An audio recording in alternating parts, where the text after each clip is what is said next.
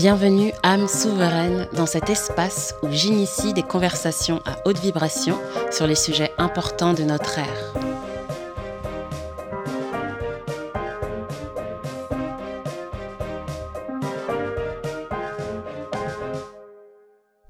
Aujourd'hui, je te partage la fin de ma conversation en deux temps avec ma super amie Soul Sister Anouk Pragou. Lors de l'épisode précédent, nous avons discuté de son parcours PMA à plus de 40 ans pour concevoir Nino, qui est désormais bien incarné dans un joli corps potelé et en parfaite santé. Dans ce deuxième épisode, nous allons donc parler de son accouchement et du processus que ça a été de complètement incarner Nino sur Terre. Nino est né dans des circonstances plutôt intenses et lors de cet épisode, Anouk partage avec autant de générosité et de vulnérabilité son processus en tant que mère et tout ce que ça a impliqué émotionnellement, psychologiquement, physiquement et spirituellement. Encore une fois, cette conversation a eu lieu dans le contexte doux, merveilleux euh, de la maison de sa maman en Creuse avec des petits animaux, notamment le chat Croquette qui avait tendance à se frotter contre les appareils audio, ce qui a eu des conséquences au niveau de la prise son. Donc par moment, tu vas entendre des petits mais rien de très dérangeant. En tout cas, rien qui m'empêche de partager avec toi aujourd'hui cette perle qui, je suis sûre, servira à toutes les âmes qui l'écouteront. Alors profite bien de cette transmission, laisse-la infuser en toi. Bonne écoute, beloved. Ton petit Nino sur toi. J'étais à 8 mois et demi. T'étais à 8 mois et demi. Il me semble que dans le podcast, on a dit 7 mois et demi. Hein. On s'est trompé. Hein. Ouais, on s'est trompé. du coup, septembre, parce que Nino est né en octobre, le 13 octobre. Vendredi 13 octobre. Exactement. 2023. Et là, je te parle, et t'as plus le gros bidon, mais t'as le gros Nino sur toi qui dort. Ton bébé, donc. Et, euh, et ouais, le, le, contexte est posé. Donc, euh, en prenant en compte le fait qu'on a, qu'on a parlé déjà du processus de la PMA, -hmm. euh, de tes recherches, de tes rencontres, de tes réalisations émotionnelles, spirituelles pendant le process, euh, bah maintenant j'ai bien envie qu'on parle de tout ça, mais de l'après. -hmm. et puis aussi du pendant, parce qu'il y a aussi eu l'accouchement. Donc que ce soit toi qui parsème un peu la conversation des, des petits bouts que tu as envie de partager, et puis on peut tisser à partir de ça, si ça te dit, chère oui. bah déjà, alors tu as anticipé euh, ma question parce que je sais que tu as réécouté, toi, la bande, mm -hmm. le podcast 1, l'épisode 1, il y a peu. Euh, pour moi, j'ai l'impression que c'est hyper loin. Mm. Il s'est passé tellement de choses depuis. Donc tu as recontextualisé, ça, ça me met bien parce que je ne savais plus exactement où c'était arrêté, grosso modo. Et je suis hyper heureuse d'être là de nouveau pour un épisode 2 et de partager mon expérience euh, initiatique, mon devenir mère. Euh... Et alors, par où commencer? Ben, L'accouchement, je pense que c'est pas mal. Mm. c'est pas mal pour commencer. Alors Nino, il est arrivé déjà un, deux, bah, à terme, on dit à terme à partir du moment où on rentre dans le, dans le 9e mois. Et euh, donc on était à 9 mois et demi, donc 15 jours avant le terme officiel. Et euh, ça faisait déjà, alors j'avais déjà eu des contractions euh, pendant, je crois, le 8e mois. Donc c'est le corps qui s'entraîne hein, en tant que première grossesse. Donc moi je sais pas tout ça encore, je découvre plein de choses. J'en ai entendu parler, mais bon, quand tu le vis dans ton corps, c'est toujours différent. Hein. Mm -hmm. Et, euh, et donc cette semaine où il, est, où il est arrivé, ça faisait déjà une bonne semaine et demie que j'avais des contractions, mais ça m'inquiétait pas. Enfin, ça, en tout cas, c'était pas pour moi forcément un indicateur supplémentaire d'un accouchement euh, imminent, parce que euh, au septième mois et au huitième mois, septième mois et demi et au huitième mois, j'avais déjà eu ce genre de, de contractions ça me réveillait la nuit, ça me pesait sur la vessie, ça me... mais c'était pas douloureux. J'avais ça un peu tout le temps, un peu tous les jours et surtout mmh. la nuit. Voilà. Mais depuis, euh, depuis quelques jours, et je le partage avec certaines de mes amies, je dis j'ai l'impression d'être dans un état d'être dans un état de conscience modifié, mmh. d'être dans un état de conscience altéré ou, ou élargi, comme on dit. je me dis oui, est-ce que c'est les hormones, est-ce que c'est la fatigue, est-ce que c'est parce que c'est vrai que ça aussi c'est une grande découverte quand on le vit dans son corps, c'est porter un ventre du 9e mois, porter un enfant du 9e mm. mois, porter ce corps-là, c'est à la fois absolument jubilatoire, merveilleux et tout, et c'est épuisant, mm. mais alors, mais épuisant quoi, c'est vraiment, on est essoufflé de tout, essoufflé de parler, essoufflé de tout. Donc je... Et puis, et puis, il y a encore une chose, c'est que euh, on m'annonce un très très très gros bébé. Alors, euh, la médecine m'annonce un très très gros bébé, euh, j'ai des contrôles pour voir s'il passera bien. Ils essaient toujours de vous faire peur, de, de faire peur en disant oui, mais on ne sait jamais, c'est peut-être un déclenchement, tatati, tatata. Mm. Et m'annonce un bébé à 4,4 kg, s'il arrive à terme.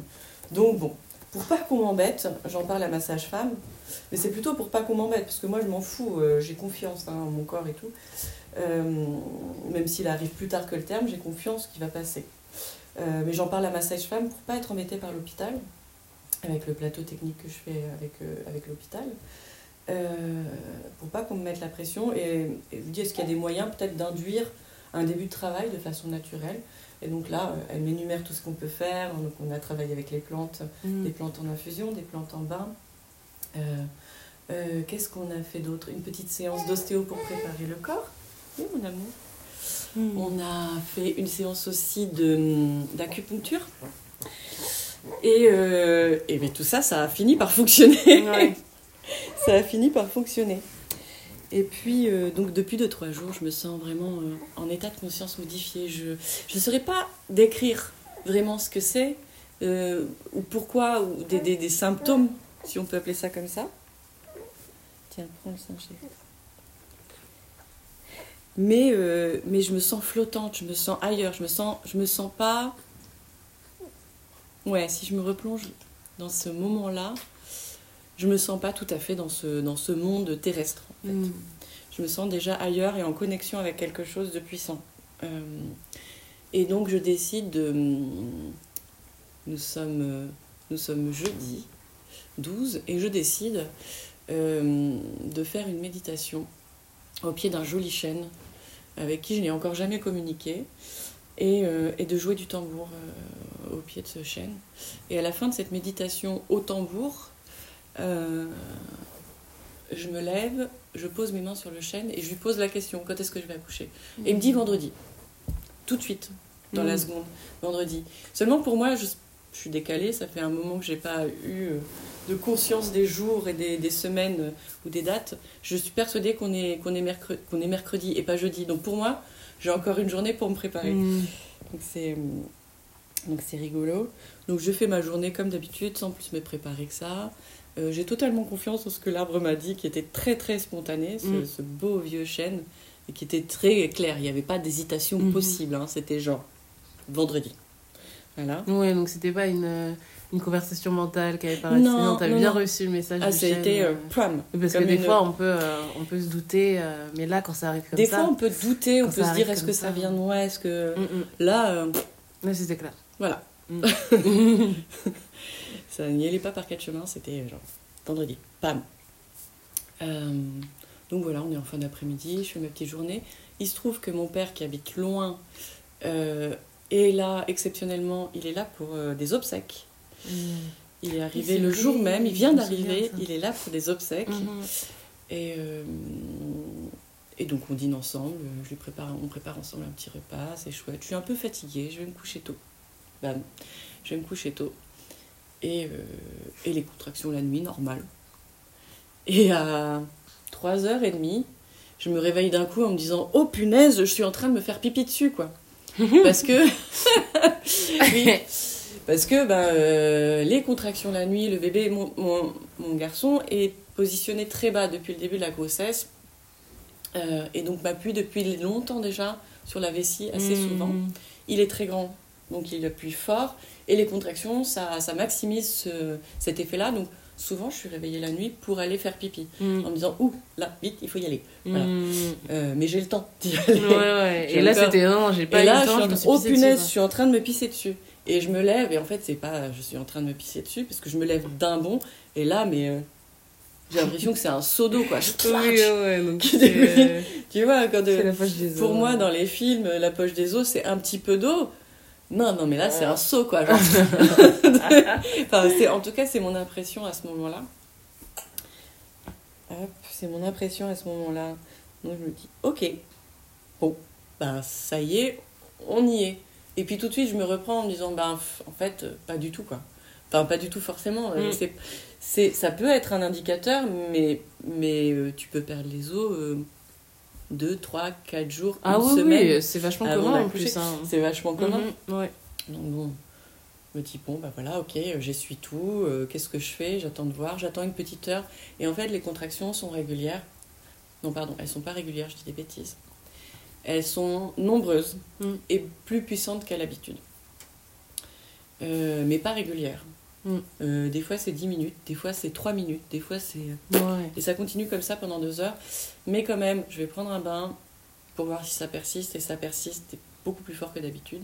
Ça devient fort et euh, très rapproché en fait. Euh, même si c'est pas régulier, c'est toujours euh, moins de 5 minutes. Alors 5, 3, 1, 5, 2, Ouais. 1. Donc j'appelle ma sage-femme et je me dis, bon bah là, on... ok, on y est. ok, on y est. Et, euh, et euh, et t'essaies de, de, de, de te rassembler Ouais. en me disant que, bon, t'es encore dans un moment où tu peux réfléchir, où tu peux prévenir les gens, où tu peux organiser les choses. Mes bagages étaient prêts normalement, mais voilà, il restait deux, trois petits trucs. Et puis, dans, dans ce moment, tu te repasses un peu toutes les positions que tu as apprises, Mm. les, comment il faut respirer, est-ce que je vais bien me souvenir, est-ce que tatati tatata, puis respire quoi, respire. Et ça y est, il arrive. Mm. Ça y est, il arrive. quoi. Donc c'est c'est émouvant. Tu te dis waouh. Enfin, c'est le grand jour en fait. Mm. C'est ça y est. Euh, ah, punaise, rien que d'y repenser, ce moment, c'est dingue. C'est ça me met les larmes. Petit chat. Et Mm. euh, donc voilà, je préviens ma sage-femme, je préviens ma mère qui habite loin et qui est mon, mon accompagnante, enfin qui habite loin, qui habite à une heure et qui est Mm. mon accompagnante. Donc euh, c'est branle-bas de combat, euh, il est euh, 4h30 du matin, allez maman, tu- c'est le moment, tu viens. Donc voilà. Euh, et puis la sage-femme arrive, ma mère arrive, on attend un petit peu, on prend un peu, euh, elle prend mes constantes et tout, on regarde un petit peu. euh, je suis pas, bien dilatée, euh, à peine, mais vraiment à peine, à peine, à peine. Un doigt quoi, une pulpe. Mais par contre, les contractions sont déjà un peu fortes et euh, très rapprochées, donc on dit bon, on va à la maternité tranquille. Dans la voiture, les contractions deviennent vraiment euh, de plus en plus fortes et, et très rapprochées. Je suis toujours à, je suis genre à 3 minutes, toutes les 3 minutes, et elles sont, euh, elles commencent à être vraiment très fortes. Moi, je suis super contente, quoi. Je me dis, mais, mais c'est génial, ça va, ça va vite et tout, puis je respire bien, et puis euh, je suis pas sur le ballon, mais je sais plus comment ça s'appelle ce truc où tu peux t'asseoir dessus, la galette. Mm. Ça fait le effet ballon où tu peux te, donc dans la voiture même, je peux vraiment faire des mouvements de bassin. Mm. Euh, pour, pour aider au travail, pour, pour aider à, à, faire passer l'intensité des, des contractions qui commencent à être fortes, vraiment. C'est des sensations que j'apprivoise et je me dis, bon, ouais, c'est rapproché, c'est fort, c'est intense. Et, euh, et vraiment, j'ai tous les mantras qui me reviennent, genre, euh, c'est des vagues, euh, euh, l'intensité qui accompagne l'ouverture de mon col, je pense à col mou, euh, à bouche molle, col mou. euh, Mm. Etc. etc. Et, et, ça me semble hyper naturel et, efficace comme tout. On arrive à la maternité une demi-heure plus tard et euh, les contractions sont encore plus intenses. Euh, J'ai du mal à marcher. Vraiment, euh, à chaque contraction, je dois m'arrêter. je peux peux pas du tout marcher. Donc entre les contractions, on chemine jusqu'à l'endroit de la maternité elle-même, dans les couloirs de l'hôpital jusqu'à la maternité elle-même. Et arrivé à la maternité, pendant une contraction, je vomis de, d'intensité, tu vois. du- Ouais.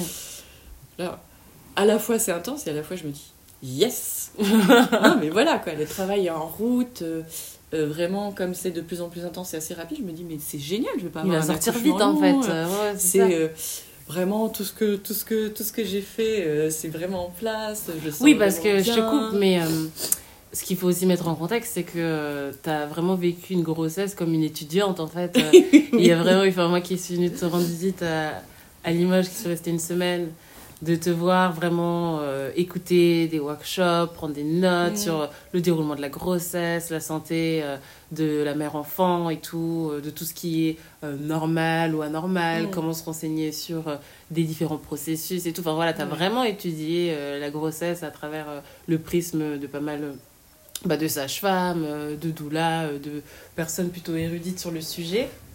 Et du coup, euh, bah, dans ta tête, tu rentres dans cette, euh, dans cette initiation en étant mentalement préparé, un peu comme euh, une athlète, tu vois, qui, qui, se, qui se serait entraînée au JO et qui là passe, passe la porte du vestiaire. Ouais. Oh, c'est bon, je sais en fait. Exactement, et c'est à peu près les termes que j'aurais utilisés, que je crois que j'ai déjà utilisés. Je me suis préparée comme, comme une athlète de haut niveau, et mentalement et physiquement, parce que, parce que j'ai trouvé ça absolument passionnant, parce que, Mm.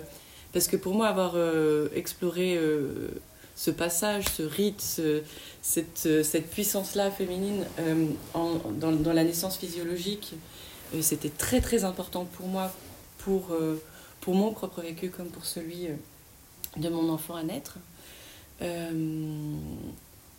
Et j'ai et j'ai exploré ça, mais avec une appétence incroyable. Voilà.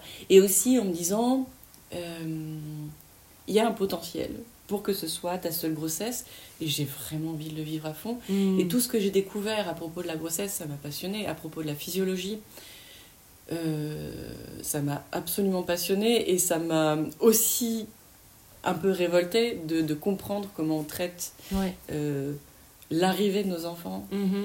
euh, actuellement en Occident, en tout cas dans la plupart des pays d'Occident, parce que c'est pas vrai partout en fait. Quand même. C'est quand même un système qui est assez, euh, Ouais. assez global. Hein. Oui, oui, oui. Ouais. Dans les pays nordiques beaucoup moins, mais bon. Ils ont des pratiques pas cool Mais aussi. ils ont aussi des pratiques pas Pas cool. les Non, mêmes mais voilà. qu'ici. c'est Alors vrai. voilà. C'est pas les mêmes qu'ici. Exactement. C'est vrai. Mais ouais, globalement, euh, pff, globalement, je me suis dit, ah ben ouais, ok, si dès la naissance on est traité comme ça, ben en fait, oui, ok, c'est, c'est, je, je comprends. Je, je comprends mieux qu'après l'éducation, ce soit de la merde, que, etc., etc. Mhm, mhm. On traite l'humain comme de la merde. Et oui, ça m'a vraiment passionnée. Donc je suis arrivée à mon accouchement euh, bah, bah, assez sereine en fait. hein. Malgré Mm. tout ce que ma grand-mère paternelle pouvait me dire, ou ce que certaines personnes, ou ce que en consultation dans certains hôpitaux, Mm. certaines, euh, certaines- pour les échographies, malgré ce que les gens peuvent dire, euh, pour te faire super flipper. Non, mais Ça va être horrible, ça va être de pour douloureux, te faire flipper, c'est même, euh, je pense que c'est un niveau même inconscient. Ah, mais totalement. C'est complètement conscient parce que je pense pas que l'objectif finalement, enfin je sais pas ce que t'en penses, mais moi je pense pas que l'objectif ce soit de te faire flipper. Je pense que c'est tellement une conversation normale à avoir que de dire ça va être difficile à une mère qui attend un enfant. Malheureusement dans notre société, c'est. On lui dit bon courage. Quand tu pars à l'accouchement, mais même des sages-femmes à la maternité que j'avais choisie, qui était une euh, maternité où on pratique vraiment au maximum, au plus possible, je mets des gros guillemets, la naissance euh, physio, l'accouchement physiologique, dit physiologique, c'est-à-dire on force pas, enfin on fait pas de Ouais. forcing auprès euh, euh, des personnes, et je dis pas des patients, parce que quand tu es en accouchement, t'es pas malade, t'es pas Bah, patiente, ouais. euh, donc auprès des, auprès des femmes qui vont accoucher. On fait pas de forcing pour la péridurale, pour ceci, pour que tu sois euh, allongée sur la table d'accouchement et tout et tout. Mais oui, je, je suis arrivée là-bas, il y a plusieurs sages-femmes qui m'ont dit bon courage. Ouais. Mais et hum, ce fameux truc du bébé gros qui n'allait pas passer, Ouais. je l'ai eu par un, un obstétricien. Euh, Qu'est-ce que j'ai eu Euh, Il y en- il y en a un autre, un, un, un sage-femme chez qui je faisais mes échographies. Et lui, euh, euh, oui, faisait des commentaires un peu flippants aussi, mais c'est c'est pas conscient de leur part. Non, c'est pas conscient, on- c'est conversationnel normal. ça. C'est tellement comme ça. ouais. Et pour eux, c'est même euh, bienveillant que de te Oui. traiter comme ça. Ouais, Et euh, c'est te prévenir de ce qui va t'arriver. C'est exactement. du soin. Ouais. C'est- C'est c'est de la même, dans, la même, euh, dans la même lancée que, que le soin médical allopathique en général. Mhm. C'est-à-dire qu'on va chercher les problèmes plus que euh, chercher ce qui va. On ça. apprend sous cet angle-là et du coup, forcément, euh, les conversations sont jamais polarisées positivement.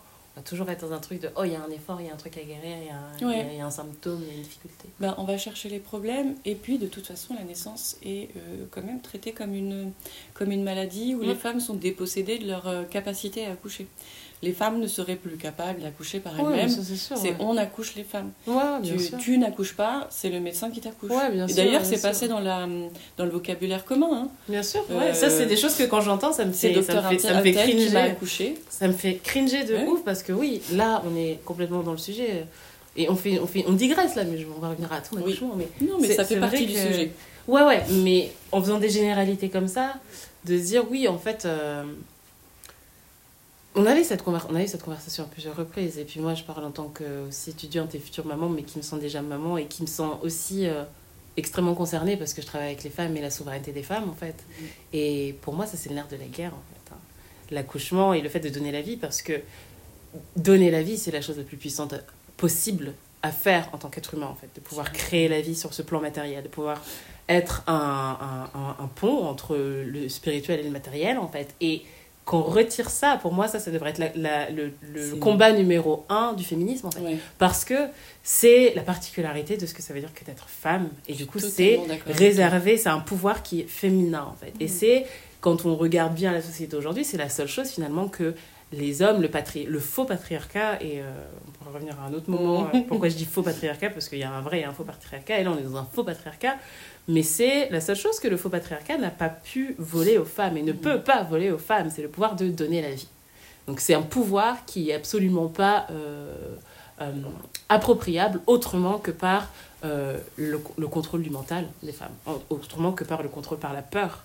Et c'est bien ce qu'on voit, c'est que du coup, comme on peut pas accoucher à la place des femmes parce que nous ne sommes pas des femmes et que c'est le seul truc qu'on peut pas leur voler euh, au niveau de la souveraineté, parce que c'est ancré dans le physique, on va faire en sorte qu'elles nous laissent leur pouvoir, en fait, qu'elles nous lâchent leur pouvoir parce que, pourquoi? Parce qu'on leur fait peur. On leur dit que vos hanches sont trop, euh, sont Trop trop étroites. on vous dit que vous allez mourir en couche. On vous dit que votre enfant va mourir. On vous dit qu'il va y avoir des complications après. Euh, Et que le cordon est trop court, donc il peut pas, que Ouais. le cordon est autour du cou, donc c'est dangereux. Et si on n'écoute pas ces paroles, on, est on sera probablement responsable de la mort de son enfant. Donc c'est du contrôle par la peur. C'est vraiment par ce qu'on la appelle du mind control. C'est de la programmation de par la peur. programmation. Et c'est et c'est et c'est des méthodes qu'on connaît Mm. pour tout, euh, toutes les forces polarisées négativement de notre univers, de notre société, c'est d'infuser la peur pour récupérer le pouvoir parce que Mm. on peut pas nous voler notre pouvoir. La seule chose qu'on peut faire, c'est donner notre pouvoir. Mm. Et souvent, c'est par la coercition, c'est par la peur, c'est par la manipulation euh, des faits.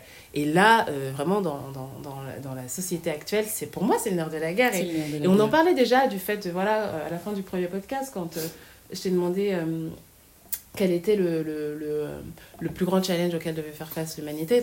On en est venu à parler des enfants, Mm. élever les enfants. Et la façon dont on les met au monde, ça compte aussi. C'est la première chose. en fait. Et, et là, à partir de là, on se rend compte que oui, quand on a la main mise sur ça, quand un système a la main mise sur ça, sur le corps des femmes, sur les femmes qui accouchent, quand on en vient à avoir des gros euh, hommes ignorants, euh, complètement dans leur mental, dans leur intellect et leur ego, qui vont penser qu'ils font mieux que les femmes, qui savent mieux que les femmes, qui accouchent les mères Ah, voilà, et là qui où les traitent comme des fillettes en plus après Mm. quand elles viennent s'exprimer sur leur propre expérience, qui vont les traiter comme des fillettes, qui sont complètement euh, désillusionnées.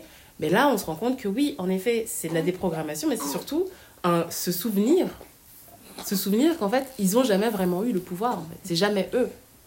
On leur a laissé le pouvoir par peur. Donc Mm. quand on fait ce travail aussi, et c'est ça aussi que je trouve intéressant avec le fait que tu été un peu étudiante de, de ça, c'est que quand tu fais ce travail de- d'investigation, d'apprendre comment ça fonctionne, aussi à un niveau mental, intellectuel, ça- vient aider à déprogrammer, ça vient créer aussi une conscience même mécanique un Et peu, ça tu vois, de dire, ok, en fait, si mon corps il peut, mon corps il sait faire ça naturellement, Exactement. tu vois? Et ça vient aussi te remettre en lien avec euh, euh, ton intuition. Mon corps sait, je sais faire. Mm.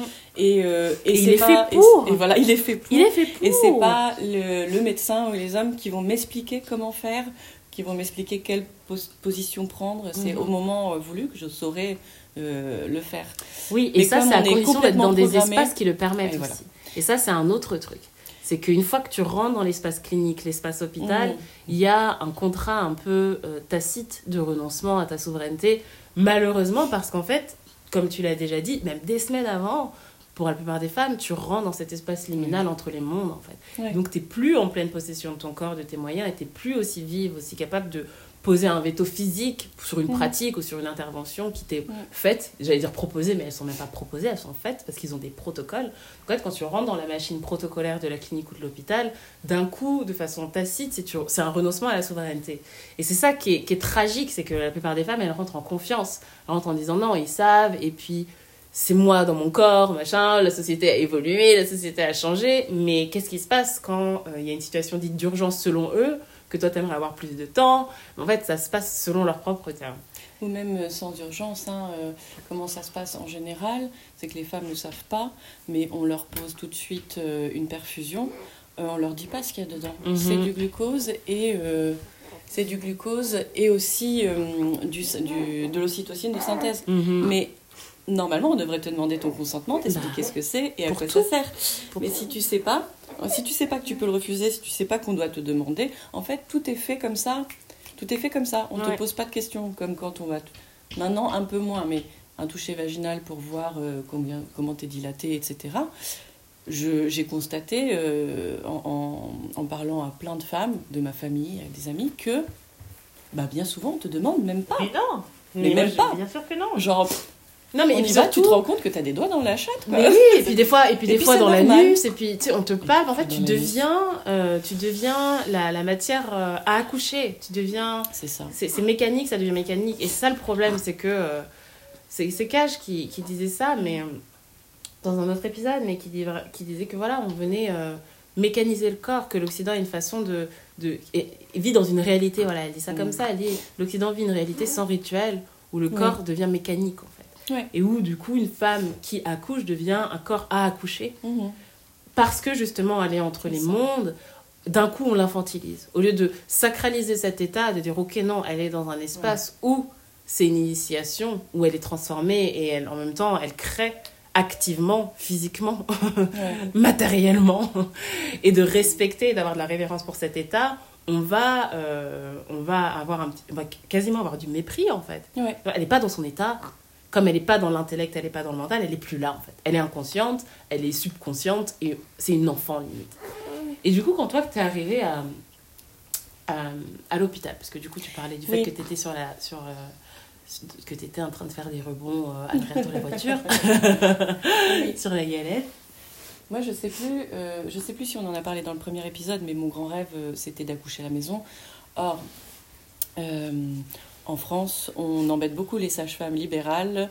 euh, et du coup, elles sont beaucoup en procès, euh, on refuse de les assurer, etc., ou à des prix totalement euh, impossibles à assumer pour leur activité.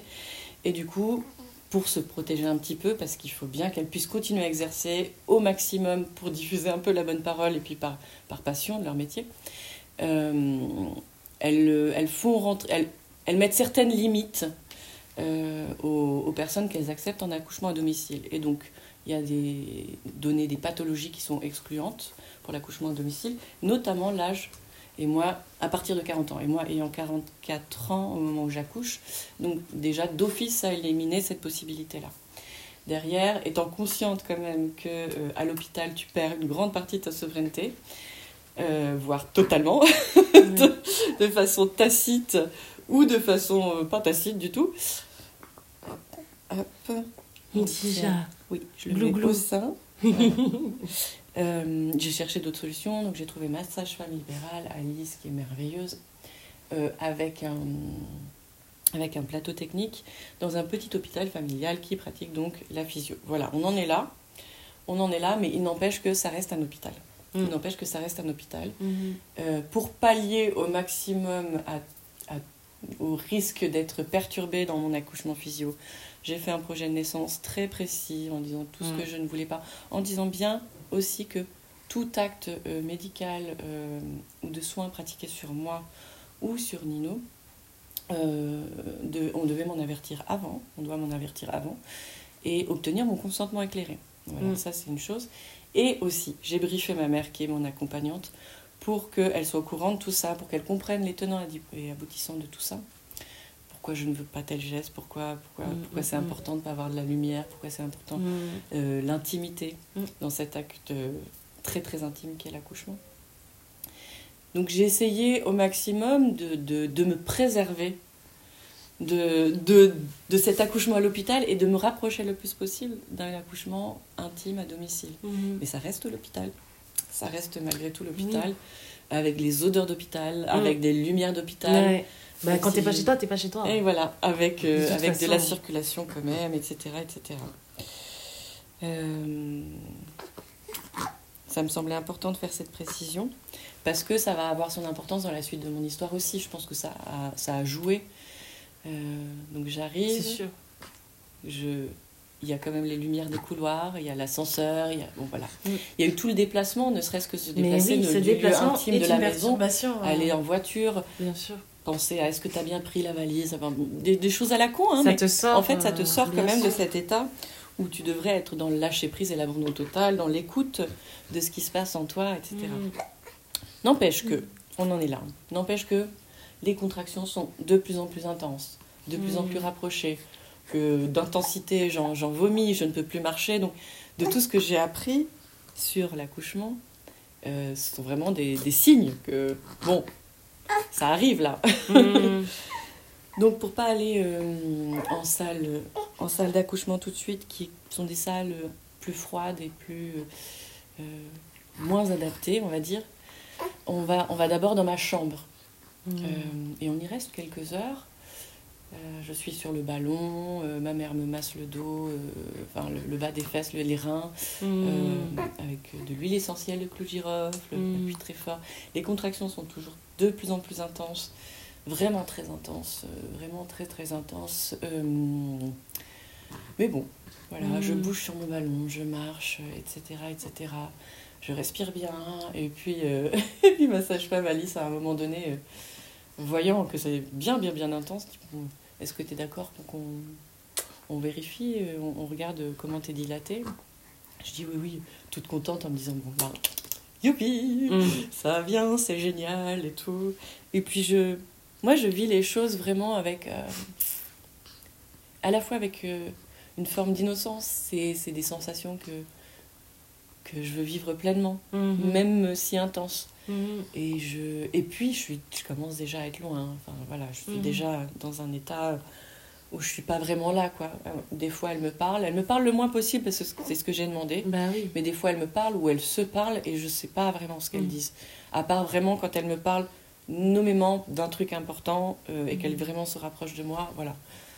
Euh, et puis, donc elle, elle m'examine et là, elle me fait Ah, c'est bien t'es... Mais ça fait déjà, je pense, je crois, 2-3 heures qu'on est Mm. arrivé à l'hôpital. C'est bien, t'es à 3 cm. Ah. Et à ce moment-là, je. Ah, mais c'est pas, je suis pas dépitée, je suis. euh, C'est un grand classique, hein, pourtant, pour un premier accouchement. Ouais. Mais c'est déjà tellement intense que. que je me dis, mais c'est pas possible. Et moi, toute, toute penaude, je lui dis, ah, quand même. Mais vraiment sur ce ton-là, tu vois. Ah, je suis un tout petit peu déçue quand même. Je crois que j'espérais qu'on soit un petit peu plus, un petit peu Bah plus loin. ouais, tu m'étonnes. Et elle, elle se veut encourageante, elle sait que ça peut durer longtemps et tout et tout. Ouais. Mais elle m'avouera par la suite qu'elle pensait pas que ce serait, euh, que ce serait aussi long. Euh, parce que ça va s'avérer assez long. Ouais, du coup, ça dure combien de temps en tout? 18 heures. Ouais.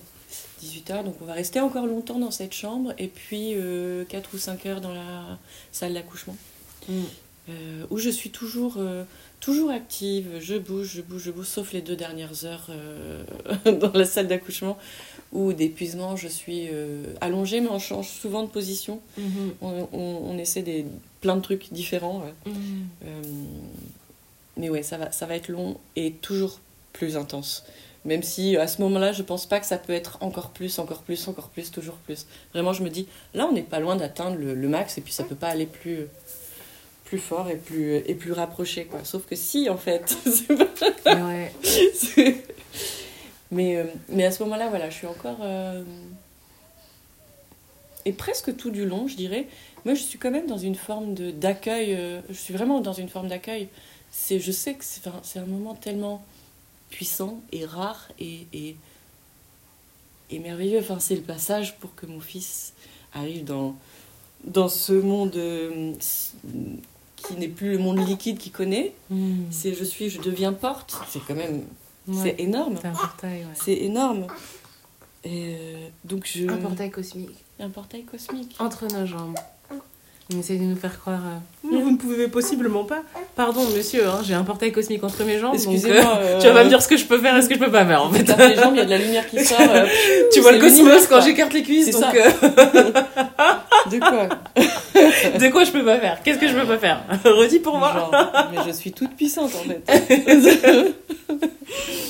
voilà. Bah ouais, ouais. Donc oui, moi je trouve que même si vraiment, hein, à soi, vraiment, vraiment, vraiment, je, mon rêve c'était d'avoir une naissance, orga- une- un accouchement avec naissance orgasmique ou pas, si pas orgasmique. euh,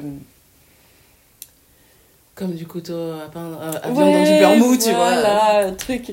Voilà. bon. Ce Mais- qui passe. euh, Mais puis, la vie, puis la vie, et, et la vie te met sur des chemins que tu n'aurais pas forcément imaginé, même si je m'étais aussi préparée un peu à tout, à tous les possibles. Mais voilà. Mm. Euh, en tout cas, euh, moi, j'ai jamais, de mon expérience, je n'ai jamais ressenti de, de, de douleur si vive, parce qu'à la fin, vraiment, on, on parle de douleur parce que, parce qu'à la fin, fin, fin, je, je suis euh, dans un état d'épuisement total Mm. à la fin, fin, fin, quand on a tout essayé. Je suis allée au bout de mon projet, donc c'est beau aussi. Mm. C'est malgré tout, c'est beau. Mais à la fin, euh, je commence à souffrir. Et là, c'est plus de l'intensité. Ouais. Mhm. Et je commence à avoir l'intuition que ça pourrait être... euh, que mon fils est fatigué lui aussi. Mm. Et que, et que, donc là, je, là, je m'écoute.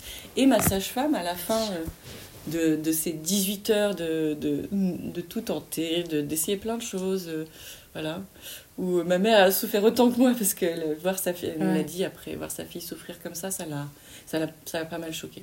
Mm. Moi je, moi, je comptais pas les heures, je les voyais pas, parce qu'à chaque fois, je me disais, oh, une dernière poussée, il est là, en fait. Ouais. Mais euh, donc au bout d'un moment, ma sage-femme, elle aussi, me dit écoute là, j'ai vraiment essayé de, de, de- j'ai respecté ton, ton projet euh, jusqu'au bout. Je crois que là, là, euh, là, on peut peut-être envisager autre chose. Est-ce que tu es d'accord qu'on en parle? Voilà, parce qu'elle savait bien que Mm. je voulais pas qu'on fasse de forcing. ou Mm. euh, il se trouve que déjà, j'avais accepté un truc que je pensais pas accepter. Quelques heures avant, j'ai accepté un petit peu de Saint-Ocinon Euh, en faible dose pour euh, augmenter encore l'intensité des contractions, mais qui dit intensité dit, euh, dit aussi force des contractions, Bah ouais. pour essayer de le décoincer, parce qu'il se trouve que il était mal, sa tête était mal engagée, et en fait, pendant des heures et des heures, chaque contraction il descendait, mais il remontait derrière. En tout cas, jusqu'ici, c'est ce que j'ai compris, j'attends de nouvelles infos, on verra plus tard euh, si c'est si c'est bien juste. Et euh, donc j'ai accepté ce truc que je ne pensais jamais accepter, de l'ocytocine de synthèse. Mhm. Je l'ai accepté d'ailleurs. Je fais la précision pour celles que ça intéresse, celles et ceux d'ailleurs, que euh, du coup d'avoir fait un accouchement, d'avoir fait tout le travail avant en physio, sans ocy- ocytocine de synthèse, ça nous a quand même permis à, à Nino et à moi, à mon fils et à moi, de bénéficier de notre propre ocytocine Mhm. et d'en avoir une charge suffisante euh, pour la suite. En tout cas satisfaisante pour la suite. Voilà. Mhm. Donc euh, à ce moment-là, 18 heures de travail très très très intense, très très très intense. Bah, là, je suis prête à entendre d'autres possibilités. Euh, et donc euh, je vois sur le côté qu'ont été préparés les, hum, les pinces, les, les, les, les Les forceps. forceps. L'en- L'enfer. Les forceps. Et ça me fait un peu flipper. Bah tu m'étonnes. Il se trouve que pour euh, me reposer un tout petit peu, on m'a proposé une heure avant, euh, une heure et demie avant, euh, de me faire une rachianesthésie. Donc c'est une anesthésie du bas du corps pour que je puisse reprendre un peu mes forces pour repousser et, et Mais re-rentrer du dans coup, quand tu es anesthésié du bas du corps, ben, tu plus nécessairement la sensation de quand tu pousses. Donc ça vient Alors, soulager la douleur, mais ça vient rendre aussi la tâche un peu plus compliquée. alors voilà, il se trouve que sur le moment j'ai accepté, mais ça m'a ah, je, Mm. je... En fait, c'est drôle parce que j'ai accepté des choses que je refusais totalement d'envisager. Mais refuser c'est peut-être aussi là aussi où se trouve l'initiation, c'est d'être capable d'être dans le lâcher prise dans Oui. des situations que tu refusais même d'envisager. Et ça, Ah c'est oui, quelque oui. chose de super intéressant. Moi, par expérience intime dans la vie, je suis souvent confrontée à ce que je refusais même d'envisager.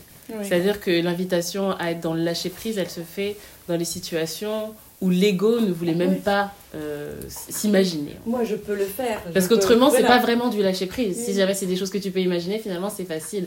L'expansion et l'initiation se fait où t'es- tu te retrouves dans des espaces où, en fait, tu- par ego et par esprit un peu d'identité de moi, je, je suis pas comme si, ou j'aurais pas besoin de ça, ou je sais mieux que ça, Oui, et ben, exactement. c'est là où se trouve l'expansion. C'est là où se trouve l'opportunité de l'initiation, c'est de dire qui je suis dans cette situation que je refusais d'envisager quand je la vis, en fait. Mhm. vois. Exactement. Hmm. Et, euh, et il se trouve que ben, quand ça m'est proposé, déjà ça m'est proposé par ma super sage-femme qui me soutient vraiment dans mon, dans mon projet. Il y a ma mère à côté qui me soutient vraiment dans mon projet. Euh, on forme une, une belle équipe, j'ai envie de dire, vraiment, où, Mm. où- où elles me soutiennent parfaitement. Et donc je me sens pas ni forcée ni quoi que ce soit. Et ça arrive à un moment où ouais, je me dis ah mais j'ai besoin de besoin de respirer parce que c'est toutes les minutes, toutes les 45 secondes les contractions euh, Hmm. ultra ultra ultra intenses, mais d'une intensité mais vraiment mais Hmm. euh, je crois que pendant des heures j'ai euh, j'ai chanté pour tout, toute la maternité. Ils m'ont tous entendu. euh, Ah bah. pousser des cris mais des- pendant des heures et des heures. Bon. Donc ça arrive à ce moment-là et je me dis, mais oui, mais en fait, mais en fait, oui, t'es dur à... C'est une expression que ma mère dit souvent, t'es dur au mal, Anouk. Ça veut dire, je sais pas si vous connaissez, mais tu supportes bien la douleur, tu supportes très bien la douleur. Quoi. Ouais, mais c'est Oui, bon, mais quand t'as rien à à prouver. un en moment fait. donné, t'as rien à prouver. Oui, quoi. on voit que ça fonctionne pas. euh. ça fonctionne pas, t'as besoin de te reposer. Bon bah ok, donc j'ai accepté et c'était très chouette euh, les 30 premières minutes. Et il se trouve que bah, après, apparemment ça peut avoir cet effet, bah, ça ne faisait plus du tout d'effet sur la douleur. Mais par contre je sentais pas le bas de mon Et corps. oui, bah oui, c'est ça. Donc on devait m'indiquer où pousser. Bon, Bon. ça s'est quand même fait. Et euh, ben, ce que j'ai demandé simplement, c'est que ma sage-femme me touche à l'endroit où pousser, donc vraiment à côté de l'anus ou à l'endroit de l'anus, pour savoir, euh, pour, euh, pour sentir où pousser, parce que c'est vrai que bah, tu as le bas du corps anesthésié, tu sais pas. Ouais. J'ai besoin. À tes souhaits. bravo mon chéri C'était nécessaire après une grosse tétée. Euh, du coup, je ne sais plus. Ta sage-femme qui est touchée pour que tu- sentes où pousser. Oui, voilà. Du coup, on reprend l'accouchement. Ta ta ta ta ta ta. Euh, Non, oui, voilà, c'est ça. Excusez-moi. ça. C'est ça, c'est ça. Oui, donc elle me propose, euh, elle me propose à ce moment-là, après, après reprise euh, pendant une bonne heure et demie, presque deux heures après la première anesthésie, on, on, on réessaie. La tête de Nino descend, elle remonte, elle descend, elle remonte. Et euh, j'ai cette fameuse intuition que ça commence à faire, qui commence à être fatigué. Moi, moi je suis à bout de force. Je, je le dis clairement, je, je- je le dis, je pleure. euh, Je suis, euh, Mm. je suis, je suis comme une enfant, je pleure, je dis je peux plus, je peux plus, Mm, mm, mm. j'y arriverai plus, je suis incapable d'aller plus loin, j'ai trop mal, Mm. vraiment, je, le dis comme une petite fille qui a, Bah qui a- qui a- une, une grosse le, le genou qui saigne fort, j'ai trop mal, mais vraiment voilà. Et, euh, et donc ils appellent l'obstétricien. Je vois sur le côté les forceps et je me dis oh mon dieu, oh mon dieu. L'obstétricien, chirurgien arrive, un homme bourru. Euh, c'est la première impression qu'il me fait. Et là, euh, sans vraiment me prévenir, il me, dit je vais vous examiner et ploup, il a les doigts en moi et il me fait mais un mal de chien. Je, je lui retire sa main vraiment violemment. Et là, je me fais engueuler. Tu parlais de se faire traiter comme une fillette. Ben, c'est exactement ça qui s'est passé. Oh. Oh. Attends, je vais te mettre au sein. Encore une ça On fait ça comme ça Donc il me, il me répond assez violemment qu'il faut que je me laisse faire. Que, euh, qu'il est là pour m'aider et qu'il faut que je me laisse faire. Mais il me répond vi- violemment et il me parle vraiment comme une, comme une gamine. Et euh, évidemment, il me réexamine violemment. J'ai très très très très mal. Sans avoir obtenu mon consentement, évidemment. hein. Il- Mm. il remet les- les- la main en moi. Et, euh, et le coup près tombe, euh, césarienne, code orange et tout, machin. On- on- à ce moment-là, c'est pas qu'on me demande pas vraiment mon avis, mais euh, enfin lui me demande pas mon avis, en tout cas. Ma sage-femme vient vers moi, elle me dit voilà, euh, césarienne, est-ce que je sais que tu voulais pas du tout en venir là? Et moi, à ce moment-là, la première pensée qui me vient, alors même que c'était vraiment exclu au départ de mon projet, hein, tout sauf ça, tout sauf ça. Et à ce moment-là, ça arrive comme une, comme un sauvetage. Mm. Parce que quand j'ai vu la brutalité de cet homme, je me suis dit, il vaut mieux qu'il m'ouvre euh, plutôt qu'il me mette les forceps, parce que je vais, Putain, je vais perdre mon anus, je vais perdre, enfin, euh, Ouais, je vais vivre avec une poche et me déchirer, et, euh, et les conséquences possibles aussi sur Nino, parce que Ah ça ouais, existe bah aussi, oui. des trucs comme ah ça. oui, bah le forceps, clairement, ouais. oui, ça te, ça te fait du mal aussi au bébé. Ben oui, ça peut avoir des conséquences dramatiques, hein, Mhm. vraiment. Donc voilà, donc je, me, donc je me suis dit, ok, césarienne, super. Mais Ouais. alors vraiment, genre, ça a été, oui, oui, oui, oui, c'est bon, hop. Mhm.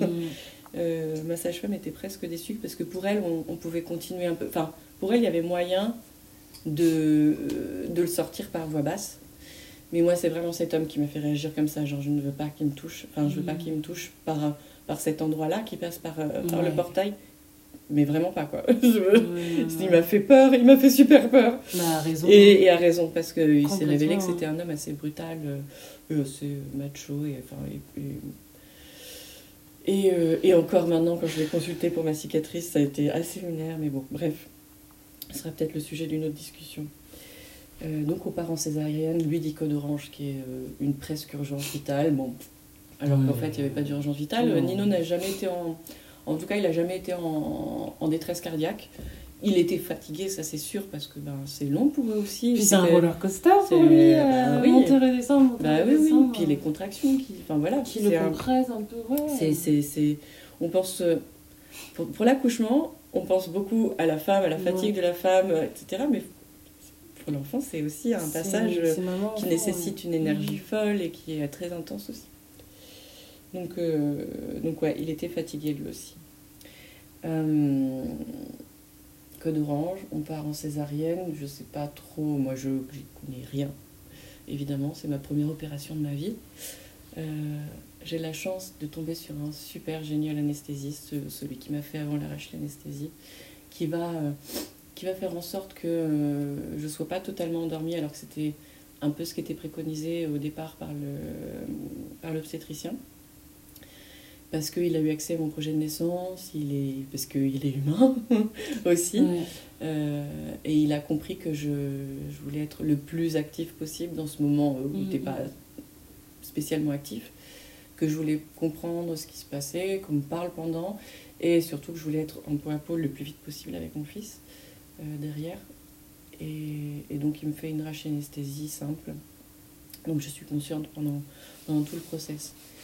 Et, euh, et donc ben, là, c'est salle d'opération, table d'opération, on te met un champ devant, devant les yeux puisque tu ne vois pas, mais tu, tu entends, tu sens quand même des choses, euh, mais tu sens pas la douleur. Tu sens quand même qu'on vient t'inciser, enfin, qu'il y a un truc qui passe et que et qu'on tire et qu'on ceci, cela. Donc c'est- il y a les odeurs aussi, Mhm. les odeurs de, de chair cramée, de peau cramée. Mhm. euh, Pourquoi cramer moi, je pense qu'à un moment donné, ils utilisent un laser pour des trucs, pour cautériser. Euh, Ah, ok. Oui, aussi, euh, oui, aussi parce qu'à un moment donné, j'ai fait une hémorragie. Mais ça, c'est un peu Hmm. classique avec euh, la césarienne, puisqu'on vient te. Le, le, le- Pardon, je vais pas trouver le mot. La délivrance du placenta Hmm. ne se fait pas naturellement par Ouais, on te contraction. le Ensuite, l'accouchement, on te ouais. le retire, On te l'arrache. par bout, quoi, En ouais. fait, on te l'arrache. Ouais. Donc, comme on te l'arrache, ben, euh, il y a beaucoup plus de chances que ça fasse une, une Une hémorragie. hémorragie. Mhm. Donc voilà, à un moment donné, ils viennent, j'imagine, je suppose qu'ils ont cautérisé au moins à des endroits. C'est les moments où tu sens du, de la chair cramée.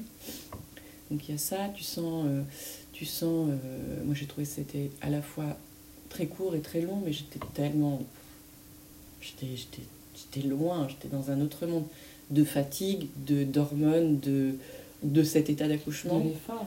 de, de, de l'effort. euh, c'est un marathon, hein, un, un accouchement, Mhm. c'est vraiment un marathon. Euh, Qu'est-ce qu'on est puissantes, nous les femmes. À chaque fois que j'y pense, je me dis, mais waouh, Et nos corps sont faits pour, quoi. Après, euh, c'est ça, de déprogrammer les puissante. chats, Ouais, ouais. déprogrammer les corps émotionnels, Mais on est tellement puissante, c'est Et incroyable. naturellement, on est faite pour ça. Mais c'est On est faite pour ça. C'est magnifique. Et oui. C'est magnifique. Et juste pour faire une petite digression là-dessus, moi, j'ai parlé d'un moment donné de la souffrance, j'ai parlé d'intensité très très très puissante, j'ai parlé de la, des, peurs de ma mère qui, et de la souffrance de, sa, de voir sa fille dans cet état-là, qui sortait, qui a dû plusieurs fois sortir de la pièce parce qu'elle ne elle pouvait pas retenir son émotion, etc. Mais en fait, moi, même si à un moment donné je me suis rendu compte que je ne pouvais plus, que j'avais plus la force et tout et tout et tout, même si il m'est arrivé de dire des mots, de dire j'en peux plus, j'arrête, je, je veux Bah plus, oui. je- et de hurler. Mm. Mais en vrai, pendant tout ce process, j'étais dans un tel état que je n'ai pas vu les heures passer. Quand on m'a dit ça fait, ça fait plus de Bah, bien 6 sûr. heures que tu pousses en salle d'accouchement, je me suis souvenu d'avoir entendu des trucs. Ah, euh, ah, ça va être un petit bébé du goûter. Ah, ça va être un petit bébé de l'apéro. Ah, ça va être un petit bébé du dîner. Ah, ça... Donc ça, ça donne des indications quand même sur les heures qui passent. Mais en fait, euh, en fait. Bah oui, et c'est ça. t'as ce double état en fait. Mais oui, tu et sens, c'est- mais et à la fois du t'es ailleurs aussi. Mais oui, et c'est du concret quand. un euh, pied dans chaque Parce monde. que c'est super marrant, mais enfin, que ce soit concret comme ça par le Mhm. vécu, qu'on comprenne que oui, quand on utilise des termes un peu euh, woo spirituels, de dire portail entre les mondes, euh, d'être un pilier, quand tu es, une femme dans ta souveraineté qui devient mère, concrètement c'est ça. Donc qu'est-ce qui se passe On est en dimension 3, 4 où le temps linéaire existe et qui est matériel, et puis quand on s'ouvre en tant que mère, en tant que portail euh, sacré pour incarner la vie, bon, on s'ouvre aux dimensions supérieures, donc 6, 7, 8, au-delà, où le temps est pas chronologique, il est chirologique, il est, il est circulaire, il n'est pas linéaire. Et donc, bien évidemment que notre perception, elle en est shiftée. Donc, en fait, ça fait sens quand on comprend de façon concrète ces expressions de portail entre les mondes, Mhm. donc entre les dimensions. Donc, en fait, ton corps est là, mais ta conscience, elle est pied dans chaque expansive. monde. Tu vois, vraiment, et de, de chevaucher entre les deux mondes, c'est. Voilà, t'es. Le, le- le portail, il est bien là. Oui, et c'est Si, toi, plus- et c'est toi le portail. Et c'est ça qui est, qui est juste. Il n'y a pas de mots en fait. Et c'est, là où, le, à la fois, l'émerveillement a pour équivalent la colère de ce système qui va venir infantiliser un état qui est éminemment puissant en fait.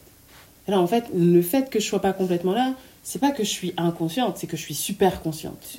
Voilà, super consciente, c'est le C'est mot pas exact. que je suis inconsciente, euh, une enfant qui sait pas. C'est que là, je suis dans, je tape dans des états et des dimensions. T'as peur, frère. En fait, Tu peux t'es pas comprendre, prêt. Tu veux en pas fait. capter avec ton mental ultra intellectuel de euh, je sais si j'ai appris ça à la fac. Non, là, on tape dans euh, dans des dimensions de création divine en fait. Donc c'est qu'est-ce que qu'est-ce que ça qu'est-ce que ça c'est quoi comme mesure implique? de mettre un enfant euh, au monde, ça veut dire qu'en fait, à travers moi, il y a son corps qui passe, mais il y a aussi son âme, en fait. Donc le rôle de la mère, c'est d'accoucher le Oui, corps, oui. mais c'est aussi d'aider à l'âme à s'incarner dans le corps ensuite, à la suite de l'accouchement, pendant l'accouchement. C'est ça qui se passe à travers nous. Un peu de respect quand même, tu vois, genre, bon, un peu de respect. euh, frère, c'est quoi? Non, mais Qu'est-ce que c'est? Et moi, j'adore cette image d'avoir un pied dans chaque monde parce que si vraiment, physiquement, t'as un pied dans chaque monde, c'est quoi le centre? C'est quoi le portail? C'est ton sexe. C'est exactement Mais ça. oui, c'est pour ça que vraiment- tu, tu es un portail cosmique. On a des portails cosmiques entre nos jambes. Et, et, et pour faire une digression de la digression, pour prendre le pouvoir aux femmes, la meilleure façon de le faire, c'est qu'elle le. Enfin, à n'importe qui, mais pour prendre le pouvoir à n'importe qui, il faut, qu'on- il faut que cette personne le donne. Il faut que cette Mhm. communauté le donne. Comment on fait pour que des personnes donnent leur pouvoir? On leur fait croire que ce pouvoir est une faiblesse. en fait. C'est ça. Et du coup, comment on fait pour faire croire que ce pouvoir est une faiblesse? On va y apposer de la honte. On va prétendre que c'est sale. On va prétendre tout un tas de choses qui vont faire que... Et regardez la culture au- au- autour de nous aujourd'hui par rapport aux menstrues, par rapport à, à- au vagin, par rapport à, à nos matrices, en fait. D'appeler ça des chats, de dire que ça sent le poisson depuis qu'on est jeune. On entend des trucs hyper négatifs, hyper violents, qui vont susciter la honte. Même Et là, quand de femmes honte- ne connaissent pas du tout leur sexe et ne savent même pas nommer. Ils savent pas ce que Ouais. fout vulve et vagin. par Oui, et puis même au-delà de ça, même déjà, sans ça, qui, ça. Est, qui est un peu plus déjà intellectuel, le, le fait que même aujourd'hui, au XXIe siècle, il me semble que c'était il y a 2-3 ans, tu avais une publicité euh, pour une marque de, de, de protège-slip qui avait montré une femme se regarder la Ouais. vulve au miroir Ouais. et ça avait Oh provoqué. Oh euh, l'indignation sociétale de mon Dieu, elle regarde son sexe, mais c'est horrible, pas dégueulasse. montrer ça aux gens. De dire, on en est à un tel niveau d'inconscience et, de, et de, de débilité, en fait. C'est vraiment de la débilité, mais c'est pourquoi? C'est parce que c'est c'est puissant, en fait. Sinon, il n'y aurait pas une culture aussi véhémente à l'égard de cette partie du corps des femmes. Sinon, on s'en foutrait juste. Mais comme c'est puissant, et comme c'est une façon, et comme l'énergie de la honte, de la, de, de la peur, ces deux vibrations qui font que ben, d'un coup, tu es désempouvoiré, tu es dissocié de ton corps, ben, c'est les, les vibrations nécessaires à implanter dans les femmes pour qu'elles donnent leur pouvoir ensuite. De tout ce qui touche à ça. Que ce soit la connaissance, juste la santé vaginale, la santé de la Oui. matrice, comment prendre soin, jusqu'à euh, le, le top du top du summum, à savoir donner la vie en fait. Donc c'est assez intéressant de, de, de, de dire oui, non, toutes ces, encore une fois, toutes ces expressions un peu wou hippie spirituelles de je suis un portail pour la création divine. Bah, en fait, c'est littéral. C'est quoi l'accouchement C'est quoi l'accouchement en fait? C'est littéralement ça. C'est concrètement ça. Je sais plus où on était avant ces digressions. Euh, à la césarienne. Ah, tu vois, ça m'échauffe. Mais ouais, mais à fond. Puis en plus, je suis à côté du feu. Donc ça aide pas. Moi, j'ai une petite bouillotte sur moi. euh,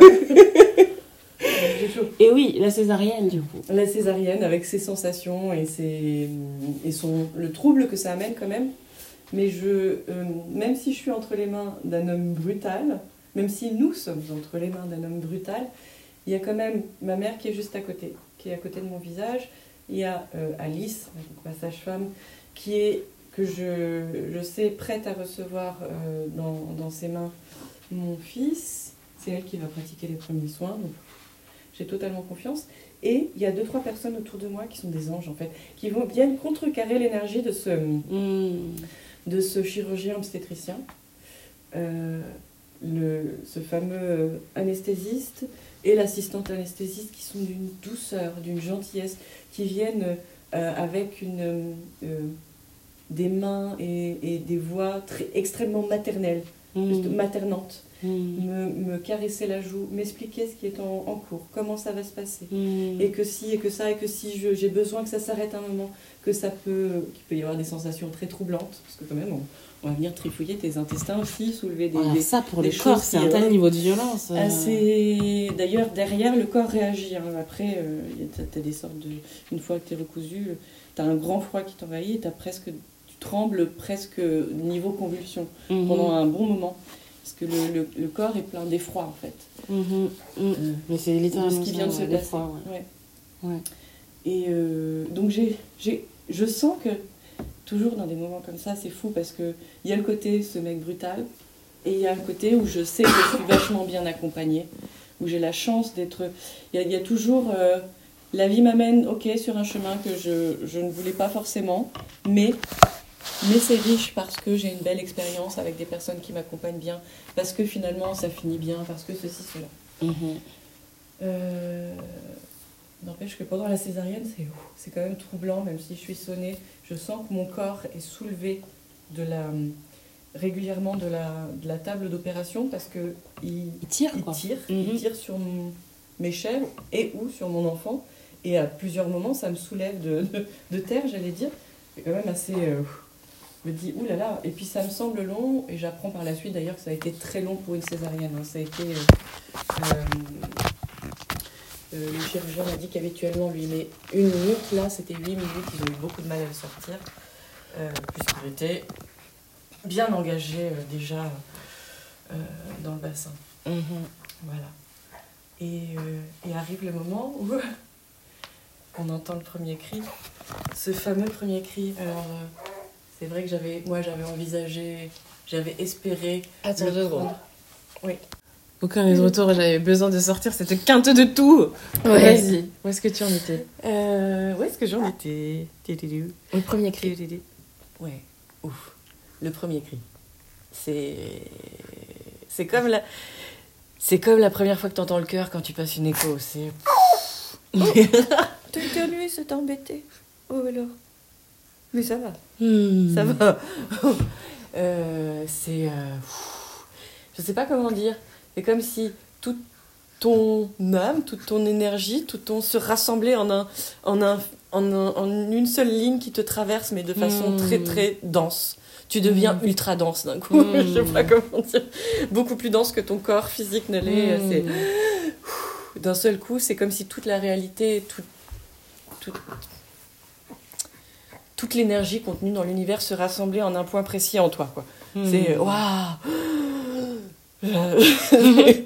C'est voilà, je saurais pas mieux le résumer que ce. Ouais, je pense que c'est très très bien résumé.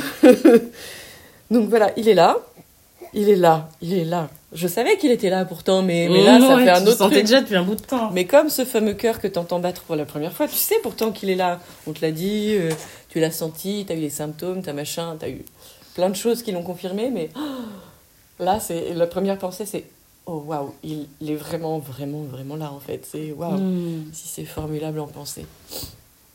Donc je sais qu'il est là, je sais que c'est Alice qui le récupère, euh, qui fait les, ce qu'ils appellent les premiers soins. J'aurais vraiment aimé, moi, l'attraper, le Ouais. poser contre, contre mon ventre, qu'on soit dans une forme d'intimité, qu'on puisse se regarder pendant autant de minutes que nécessaire, mais ça s'est Mm. pas passé comme ça. Et, et ce qui est génial, c'est que c'est ma mère, donc sa grand-mère, qui a pu l'avoir en peau à peau dans les premiers temps. C'est ce que j'avais demandé, le temps qu'on me recouse et tout et tout. Mhm. Donc je l'entends pleurer, je l'entends pleurer, et puis pendant tous les soins, j'imagine, et d'un seul coup, c'est ce que me racontera ma mère euh, plus tard, c'est dès qu'ils l'ont posé sur elle, dès qu'ils l'ont posé sur son ventre, sur sa poitrine, les pleurs cessent, et lui il ouvre Mhm. les yeux, il la regarde dans les yeux, quoi. Hmm. C'est magnifique, Hmm. c'est magnifique. Donc on me recoue, on me s- je saurais pas dire combien de temps ça prend, je suis tellement à l'ouest, tellement à l'ouest, et puis On a fait une petite pause du coup. Et, euh, et on revient à la conversation. Le moment de la césarienne, la fin. Nino qui a retrouvé les bras de mamie, donc de ta maman. Et euh, ensuite, qu'est-ce qui se passe? Oui, donc Nino est dans les bras de ma mère, on me recoue. Et, euh, et normalement, on doit m'emmener en salle de réveil. Normalement, on doit m'emmener en salle de réveil. Nino reste pendant deux heures dans les bras de mamie, en peau à peau avec mamie. Et moi, je peux pas le voir. Ça, Hmm. ça, euh, mon corps est plein d'effroi, je tremble très très fort. Euh, et puis, euh, et puis il y a cette idée là qui me, qui me bouleverse parce que, c'est quand même, c'est quand même terrible d'être séparé Ouais. de son enfant à la naissance, alors que tout va bien de chaque côté en fait. tu vois. Mhm. Mais euh, tu dois être, tu es sous surveillance et les petits ne sont pas acceptés en salle de réveil. Et puis, en fait, ça se passe pas du tout comme ça, mais pas du tout, parce qu'il y a mon ange gardien qui s'est euh, matérialisé en la personne de ce- cet anesthésiste, Mhm. qui a insisté auprès de tout le monde pour euh, que je reste dans le couloir, que mon lit reste dans le couloir, sous Mhm. surveillance d'une infirmière. Donc ils ont mobilisé une infirmière pour moi pendant une heure et demie. Mhm. Euh, euh, pour que je puisse avoir mon fils en peau à peau d'ores et déjà, tout de suite, tout de suite, tout de suite. Et euh, tu vois, je, tu disais juste avant que d'un côté il y a cet homme brutal, Mhm. et j'ai toujours eu ça dans ma vie en fait. À partir du moment où j'ai commencé à, à le repérer, je me suis rendu compte que j'avais toujours ça dans ma vie. Quand on me proposait quelque chose qui peut être une épreuve, il y a toujours quelque chose de positif qui vient polariser le truc Mhm. d'ultra positif qui vient me Mhm. montrer que je suis protégée, que je suis Mhm. guidée, que je suis sur la bonne voie, qu'on me soutient, que je suis pas seule et que, et que tout est ok en fait. Que Mhm. tous les chemins en fait peuvent être que ces choses qu'on refuse d'imaginer Mhm. peuvent être- du coup deviennent, Deviennent. ces sources d'apprentissage oui, de notre résilience, de notre protection, de notre pouvoir, de notre capacité à être beaucoup plus expansif que ce qu'on de notre croyait. capacité à être, euh, à être créateur de notre, de notre vie, de notre, Mhm. notre potentiel. Donc finalement, ça se termine comme ça. Je suis donc dans un lit dans le couloir avec une couverture chauffante, machin, tout ça. Avec euh, on vient m'apporter Nino Pff. on me l'avait quand même on m'avait montré vite fait on m'avait montré son Mhm. visage avant de avant de l'emmener euh, pour les soins mais ça, ça dure quelques secondes et t'es- là bon ok euh, voilà Mhm. c'est c'est tout se passe si vite et si d'une façon si euh, ah, euh, je, trouve pas les mots même tellement c'est speed où toutes les impressions sont mélangées où t'es- t'es- à ce moment-là t'es quand même un peu dissocié hein, parce qu'il se passe Mhm, des bah. choses euh, assez- et puis, violentes et puis quoi. heureusement. Oui. Aussi. T'as quand même euh, les viscères euh, dehors. C'est bien de pas être complètement oui, oui. dans ton- Il y a des moments dans la vie où la, enfin, la dissociation, elle est jamais là pour rien. Eh ben, elle, est- elle a toujours son utilité. Ah de bah toute façon, elle arrive toujours parce qu'il y en a Ah besoin. bah c'est ça. Parce qu'il y en a besoin, ça c'est c'est très clair. Mhm. Donc voilà, ça se finit comme ça. On me donne mon fils, il est dans mes bras, il est là. Et, et euh, je sais pas comment dire. J'ai pas eu ce truc qu'ont qu'ont certaines femmes de se mettre à pleurer, à, à genre, oh c'est toi, là, non. Euh, J'avais eu ce moment pendant la grossesse, moi, de le rencontrer Mhm. pendant la grossesse, où vraiment j'avais eu à plusieurs reprises des, des espèces de. seul, hein, des espèces de bouffées d'émotions parce que je Mhm. le rencontrais. Je le Mhm. rencontrais par le toucher, je le rencontrais dans, dans mes méditations. Je le, je le-. Et c'était euh, bouleversant, ultra puissant et tout. Et là, c'est tout aussi puissant, mais c'est très différent en fait. C'est, je suis un peu dans la- d'une forme de sidération à ce moment-là, genre, à le regarder, à être à la fois béate, mais à être. euh, euh,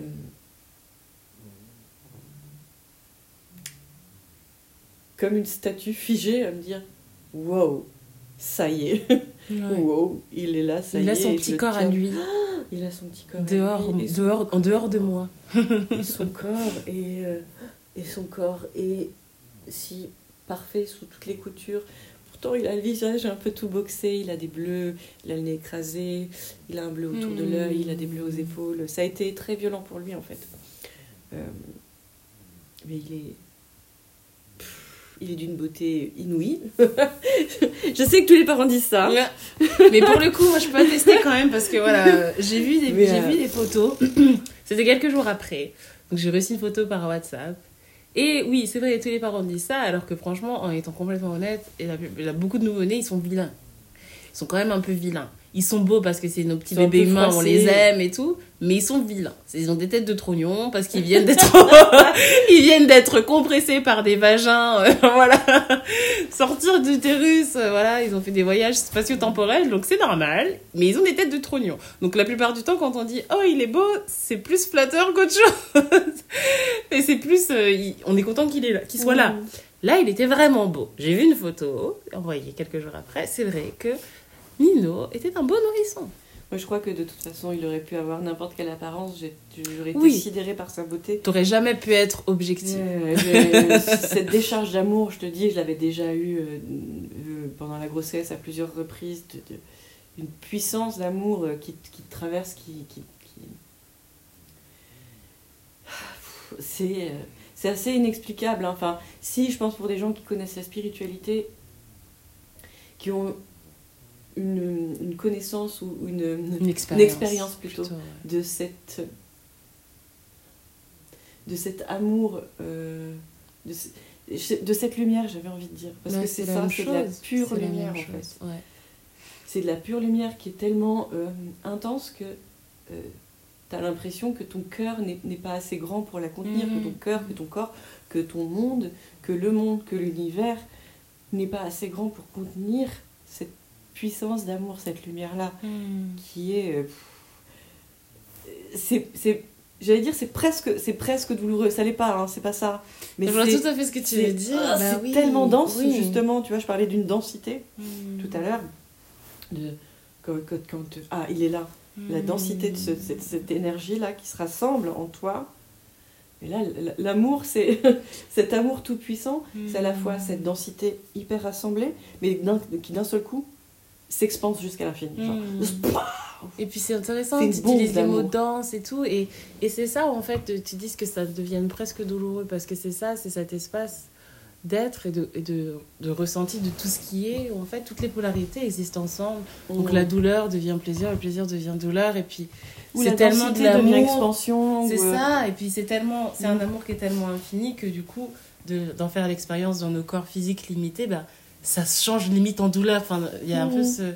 Et ouais, c'est ça, comme tu dis, les- ceux d'entre nous qui connaissent ces états extatiques de connexion au tout, c'est ça. complètement compréhensible. Ouais. Et, et quand on parle d'initiation, euh, encore une fois, c'est une des dimensions euh, connues par, euh, par les femmes spirituelles qui Mhm. passent les différentes phases de, de la femme, euh, donc qui passent de jeune fille à mère et puis de mère à maga et de maga à crone. C'est t'es initié. C'est une forme d'illumination que de devenir mère.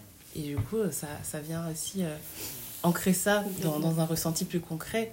Cette, euh, cette, cette compréhension qu'on a, que l'initiation en tant que mère, ça t'ouvre, ça t'expand, ça expand ton cœur, ta capacité à aimer à des degrés qui sont inimaginables avant de, de devenir ce portail-là. J'avais, j'avais coutume de dire, et je continue à le dire, dans le, je disais avant d'avoir, de porter la vie en moi, je disais, on est mère à partir du moment où on le désire. Et je pense toujours que c'est vrai. Mmh. C'est un état, c'est un premier Ouais. état de la maternité. des degrés. Euh, et ensuite, il y a l'état de la maternité où tu portes la vie. Mmh. Et il y a l'état de la maternité, euh, cet autre degré où tu deviens portail. Mhm. Et ensuite, il y a cet état que je suis en train d'expérimenter, où euh, se devenir mère, où l'enfant est là dans tes bras, en fait. Mhm. Et ils, sont, ils ont tous leur importance, ils, ont tous, ils sont tous réels, ils sont tous vrais pour moi. Expérimenter cette lumière, expérimenter cette, euh, cet amour-là, ouais, j'y ai- je l'ai expérimenté plusieurs fois dans des états de conscience modifiés, dans la spiritualité, dans la méditation, en utilisant des plantes sacrées. en- Euh, j'ai touché à cet amour infini, j'ai, j'ai, je l'ai effleuré parfois, parfois j'ai touché de plus près. Euh, et dans nos milieux, on parle beaucoup d'amour inconditionnel. Enfin, on en parle souvent. Et, euh, et ben là, tu, tu comprends.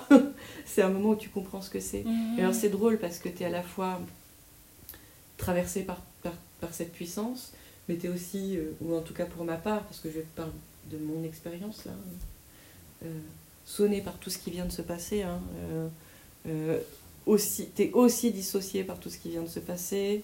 T'es aussi. C'est quand même un moment plein de troubles Mhm. où tu sais plus où t'es, où tu sais plus où t'habites, et en même temps, il n'y a plus que toi et ton fils, il n'y a plus que deux. Enfin, c'est. À ce moment-là se rassemblent beaucoup trop d'états, beaucoup trop de choses différentes, et a priori opposables, mais qui créent ce moment magique aussi. Mhm. C'est, euh, Et il reste. il va rester longtemps sur moi, euh, je vais pas le quitter pendant. J'ai, en fait, j'ai l'impression qu'il ne m'a pas quitté, qu'il va pas quitter mes bras depuis presque. Mhm. hein. Ouais. J'exagère à peine. Bah mais, ouais, euh, c'est ça, j'allais dire, euh, c'est pas que. c'est- à peine une impression. Oui, toi qui étais là euh, à la maison euh, Pendant des semaines, là. euh, C'est vrai que. Bah oui, j'ai bien été témoin du fait. Et puis, c'est bien, c'est une jolie transition vers, vers l'après, du, du fait que tu as une expérience qui est la tienne, euh, de l'accouchement. Et puis pour moi, il y a de la beauté, il y a énormément de beauté en fait, le fait que ce soit toi qui ai vécu euh, cet accouchement avec Nino, que ce soit vous qui ai vécu cet accouchement de cette façon-là, parce que tu avais certains projets, parce que tu avais plein d'informations, parce que tu étais en cours de déconstruction, de déprogrammation, euh, de pas mal de croyances limitantes, de peur, parce que tu avais justement plus peur et que tu voyais euh, avec énormément d'expansivité ce que ça signifiait vraiment que de donner la vie. Euh, et que tu étais en accord avec ça, et que tu es une femme qui vit dans sa souveraineté le plus possible à plein, à plein d'endroits dans ta vie, etc. Que tu es sur la voie consciemment, en fait. Le fait que tu aies cette expérience-là, ça rajoute euh, encore plus de possibilités de sagesse et d'a- et d'apprentissage auxquelles tu n'aurais pas eu, à- eu accès autrement. Et après aussi, ça vient aussi euh, accentuer la possibilité de la réparation en fait par l'expérience. C'est-à-dire que on raconte tout ça, mais j'ai bien envie de mettre l'emphase, que ce soit pour un accouchement, que ce soit pour un trauma, que ce soit pour n'importe quoi. euh, on est dans une, la terre est une école Mhm. spirituelle. On vient pour le contraste, on vient pour la polarité, on vient pour la friction, on vient pour la tension, et pour ensuite nous expandre par l'intégration de tout ça en fait. Donc là, ce qui s'est passé, votre expérience, ça a été la friction, ça a été le contraste. Mhm. Et puis le postpartum, moi, de ce, ce, ce dont j'ai été témoin, c'est la réparation, c'est l'intégration, c'est Mhm. la compréhension, c'est la- l'alchimie qui se fait, euh, la transmutation de ça, et, et donc l'opportunité de, de, de, de, créer un lien encore plus, en- d'une façon encore plus euh, unique que si ça avait été le lien comme ça, fait à Mm. travers un accouchement euh, qui aurait glissé. Pour moi, tout ce parcours, hein, euh, du moment du, désir d'enfant euh, à, sa concrétisation, tout ce parcours, il vient, euh, il vient en, en apprentissage, évidemment, tu l'as dit. Il vient en réparation. Et il vient aussi, parce que c'est riche, hein, je vais faire une petite digression, mais tu vois, dès le départ, c'est aussi du, devenir parent sans ses propres gamètes. Donc déjà, c'est déjà moi, il me semble que toutes ces expériences qui ont toujours été à côté de la normalité, à côté du classique, à côté du, à côté du, du, du de, de ce que j'aurais pu, de ce que j'aurais voulu au départ, Ouais. toujours à côté, mais toujours avec une porte qui s'ouvre en fait. Mhm. Mais pour moi, ça vient toujours confirmer que c'est aussi grâce à ces expériences, à ce savoir que j'ai acquis dans ma chair, hein, Mhm. dans mon propre corps, dans, dans, dans ma vie, et pas dans des bouquins Mhm. que j'ai vécus, que je vais pouvoir... euh, ça confirme ma mission d'âme pour moi, vraiment. De, de pouvoir partager, guider, enseigner d'autres femmes, d'autres Mhm. couples, pourquoi pas. et d'être tout simplement exemple expérientiel par Mhm. ton vécu et, et j'ai envie de faire un effet miroir parce que enfin pour moi c'est pas du tout enfin, pour moi c'est pas du tout un hasard qu'on ait la relation qu'on est Oui. que je sois témoin de Oui. ton vécu et il y a quelque chose d'extrêmement beau et d'extrêmement doux pour moi qui euh, suis comme je suis et qui est très radical dans mes désirs, mes pensées et qui a des principes et des valeurs, notamment par rapport au système la société, enfin voilà, Mhm. qui me connaissait.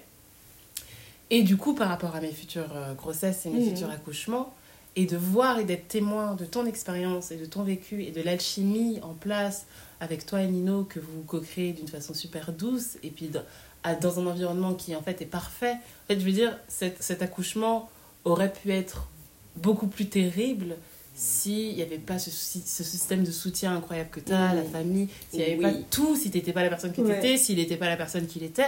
Et du coup, de voir ça comme exemple expérientiel, intime, par une amie très proche, et ben ça vient rajouter beaucoup plus de douceur pour, dans moi, ma psyché à moi, de ce que je veux. Je sais ce que je veux, mais tu vois, je tombe pas, entre guillemets, dans le entre guillemets, piège de me dire, je ne veux absolument pas ça Mhm. pour quoi que ce soit. C'est-à-dire que, bien évidemment, mon top du top, mon idéal, c'est Voilà. l'accouchement à la maison, par voie naturelle. Et je vais tout faire pour ça et je vais agir comme si c'était la chose la plus normale, parce que pour Ouais. moi, c'est la chose la plus normale. Par contre, au cas où les choses se passent pas comme j'avais prévu, ben, j'ai pas créé en moi d'aversion. J'ai pas créé en moi de je veux absolument pas imaginer tel ou tel scénario, parce que j'ai été face, quelque part, au entre guillemets pire scénario possible. Mhm. Et de voir qu'en fait, bah non, c'est pas le pire. Et les choses s'arrangent et les choses se passent au mieux ensuite. Et il y a toujours moyen le- de réparer. On a le pouvoir. À On tous garde le moments. pouvoir tout le temps. Tout le temps. Tout le temps. Ouais. Quoi qu'il arrive. Et c'est ce qu'on est venu Ça, chercher encore une fois. On est venu chercher la friction. Donc il y a ça aussi. Il y a, ok, je rêve d'accouchement comme euh, aussi facile que possible si c'est le choix aussi de l'âme de mon bébé. Mm, mm, mm. Parce qu'il y a mon choix Bah à oui. moi conscient. Mais là, on est deux, hein. Voilà, Bah c'est ouais. ça. Il y a le choix à moi conscient, il y a ce que je désire pour mon corps, parce que bah oui, j'ai pas envie euh, d'être ouverte par un psychopathe sur une table euh, froidement euh, qui fait ça comme euh, de façon mécanique, parce que oui, j'ai pas envie d'avoir une lumière dans les yeux, etc., etc. Mais il y a aussi l'expérience que l'âme de mon bébé est venue chercher. Et celle qui va poser la base de ensuite lui son process de guérison expansion et euh, juste d'incarnation en fait. Donc c'est une co-création où on peut et c'est une invitation. Moi je vais jamais lâcher mes, mes envies mes désirs pour ça. Et c'est ce que je désire pour mon enfant aussi parce que en Mhm. tant que mère bah tu veux le mieux. Bien, voilà. bah oui. donc tu imagines le mieux. mais ça veut pas dire que c'est le c'est c'est le mieux c'est ce que tu auras imaginé. Et ça veut pas dire que le mieux ce sera ce qui est le plus facile. Et moi de voir euh, ça vraiment ça me. Ça me met plus confortable avec advienne ce qui doit advenir. Je, ferai, je jouerai mon rôle de portail et le mieux Et possible. tu feras toujours Et je ferai toujours mieux, mieux. pour te- te- de toute façon, Voilà. en tant que mère. Mais tu il y a des choses- le mieux. Ouais, mais il y a des choses sur lesquelles je n'ai pas le contrôle. Donc j'ai le contrôle sur moi, mon aspect de ce que je désire, poser mon intention à l'univers, ce que je Tu désire. mets tout en place pour. Et puis je ensuite, vis dans mon corps. Euh, C'est ça, je vis dans mon corps d'une certaine façon pour faciliter mon plan et voilà. Euh, J'interagis avec mon corps de cette façon-là, la façon la plus adaptée pour que mon plan euh, de, de- de grossesse tel que je veux soit le plus réaliste et le plus facilement réalisable. Mais il y a énormément de choses qui sont pas en mon contrôle et il y a les désirs de mon enfant aussi. Et ça, je trouve que c'est important de, de le repréciser parce que euh, je fais partie de circuits euh, de, de grossesse sauvage, de naissance sauvage, etc. où ces circuits sont très politiques aussi. Et c'est Oui. parce que c'est politique.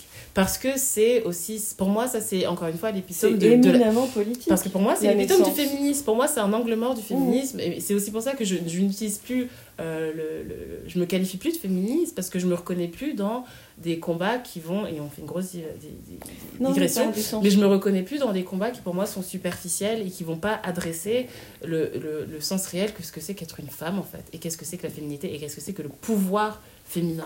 On a été endoctriné à nous faire croire que notre pouvoir féminin, c'était aller bosser dans l'usine sur un rythme qui est un rythme masculin, qui est un rythme circadien qui est masculin, qui est pas du tout un rythme féminin. euh, donc, et tout ça, en fait, ça nous a désempouvoirés, ça nous a dissociés de nos corps. Et donc revenir dans le corps, revenir dans la grossesse, revenir dans, la, dans mettre au monde, en créer la vie, pour moi, ça, ça devrait être le vrai féminisme. Et c'est politique. Et le politique, parfois, peut nous faire oublier euh, que le spirituel, c'est pas forcément euh, love and light, que c'est pas forcément tout se passe bien, que c'est pas parce que tu as une grossesse par euh, césarienne que ta grossesse n'était pas connectée, n'était pas spirituelle, n'était pas euh, un plan divin. Mhm. Aussi, tout fait partie du plan divin, en fait. Même les, entre guillemets, imprévus. Et donc, pour ce podcast âme souveraine, et étant qui je suis, j'ai quand même envie de poser ça là. Parce que je Oui. sais que ça peut être très. ça peut échauffer. Ça peut, ça écha- et c'est à juste titre d'avoir des discours euh, qui vont sortir comme ça, des sentiers battus ou, ou hippies, de dire Mais non, en fait, c'est la réalité. De venir s'ancrer, de dire le- la spiritualité, c'est pas que la lumière, c'est aussi la Mmh. souffrance, c'est aussi l'ombre, c'est être capable d'intégrer tout ça et de transmuter tout ça. Et, euh, et là, votre histoire, concrètement, pour moi, c'est un des meilleurs exemples pour deux grossesses conscientes, Ouais. en fait, qui n'est pas euh, juste love and light et qui s'est pas passé euh, Il n'y a pas une comme forme de perfection euh, toute lisse. De j'ai- tout, tout bien posé mes, mes intentions à l'univers euh, et évidemment ça va se passer comme je l'ai désiré. Non, Ouais. en fait, c'est pas du non. tout passé comme ça. Bonjour, dans, bienvenue dans la vie, tu vois. C'est ça bienvenue dans la vie. Si les choses ne se passent pas exactement comme prévu pour tous nos plans, enfin pour tout le reste de notre vie, bah, pour l'accouchement aussi, il y a ce risque, entre guillemets, qui finalement, quand on expand notre conscience autour de ça, n'est pas un risque, et simplement ce qui devait se passer. Non, puis en vrai, euh, à rebours maintenant, je peux dire à quel point ça a été riche, ces, ces, ces différentes rencontres avec moi. Avec, euh, c'est, je trouve que la grossesse, c'est un moment extrêmement bien fait parce que, euh, encore une fois, tout est parfait. En fait. Tout est, tout est parfait. Euh, jusqu'à, jusqu'aux accidents et à l'hyper-émotivité qui permet de nettoyer euh, des mémoires euh, anciennes, qui permet Ouais. de nettoyer des peurs avant l'arrivée d'enf- d'enfant, qui permet... euh, Et je pense que, en fait, plus, plus j'avance dans ma vie, plus je sens très très fort que tout est parfait. Que tout ce qui arrive est le, est le plan divin et que tout est parfait. Mhm. Et ouais. Et puis quand je le regarde, Mhm. quand je le regarde, euh, je, peux, je ne peux être convaincue que tout est parfait. Que tout est parfait. Je lui dis tous les jours, tous les jours, tous les jours, parce que je peux pas m'en empêcher. Je lui explique ce que c'est que l'amour inconditionnel. Je lui dis tous les jours, tous les jours, tous les jours, je lui dis, je lui dis, bah tu sais maman, quoi que tu deviennes, quoi que tu fasses dans ta vie, quel que soit ce que tu vas considérer comme des erreurs, euh, Mhm. comme des échecs, comme des... Et, et même si tu deviens ce que tu crois être la pire personne du monde, moi je t'aimerai tout le temps, toujours autant. Mhm. toujours, toujours, toujours, toujours, Mhm. sans aucun... oui, ça te fait réagir mon amour. Bah oui. Et oui, et j'ai. Ouais. Moi, de ces deux semaines-là que j'ai passées chez ta maman et toi, du coup, et Nino, hein, parce que vous avez emménagé là, hein, j'ai été témoin de ce processus de- de- d'intégration de, cet événement-là par tout simplement la présence, l'amour, le soin inconditionnel en fait. Et il y a juste besoin de ça, de voir comme il grandit, comme il s'étoffe, comme il est en bonne santé. Il est tout gros, tout joufflu. Il boit son lait toute la journée. il dort comme un bienheureux. Il hurle comme un bienheureux. C'est-à-dire qu'il est en confiance. Il est dans un espace Ouais. qui est assez sécure pour qu'il lâche. Et il y a eu ça aussi. Il y a des moments où il pleure et il n'y a rien à faire à part être là. Et c'est juste super beau d'être témoin de ça en ayant eu le récit de ton accouchement.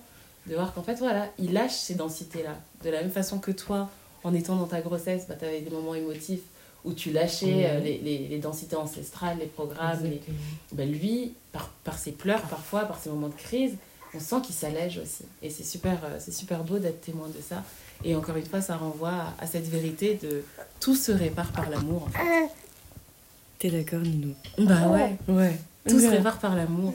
Il n'y a aucune épreuve, il n'y a aucune densité, il n'y a aucune difficulté, je mets des guillemets à tous ces mots, qui est fatale pour le développement. C'est, au contraire, c'est que des, des portails aussi, des opportunités.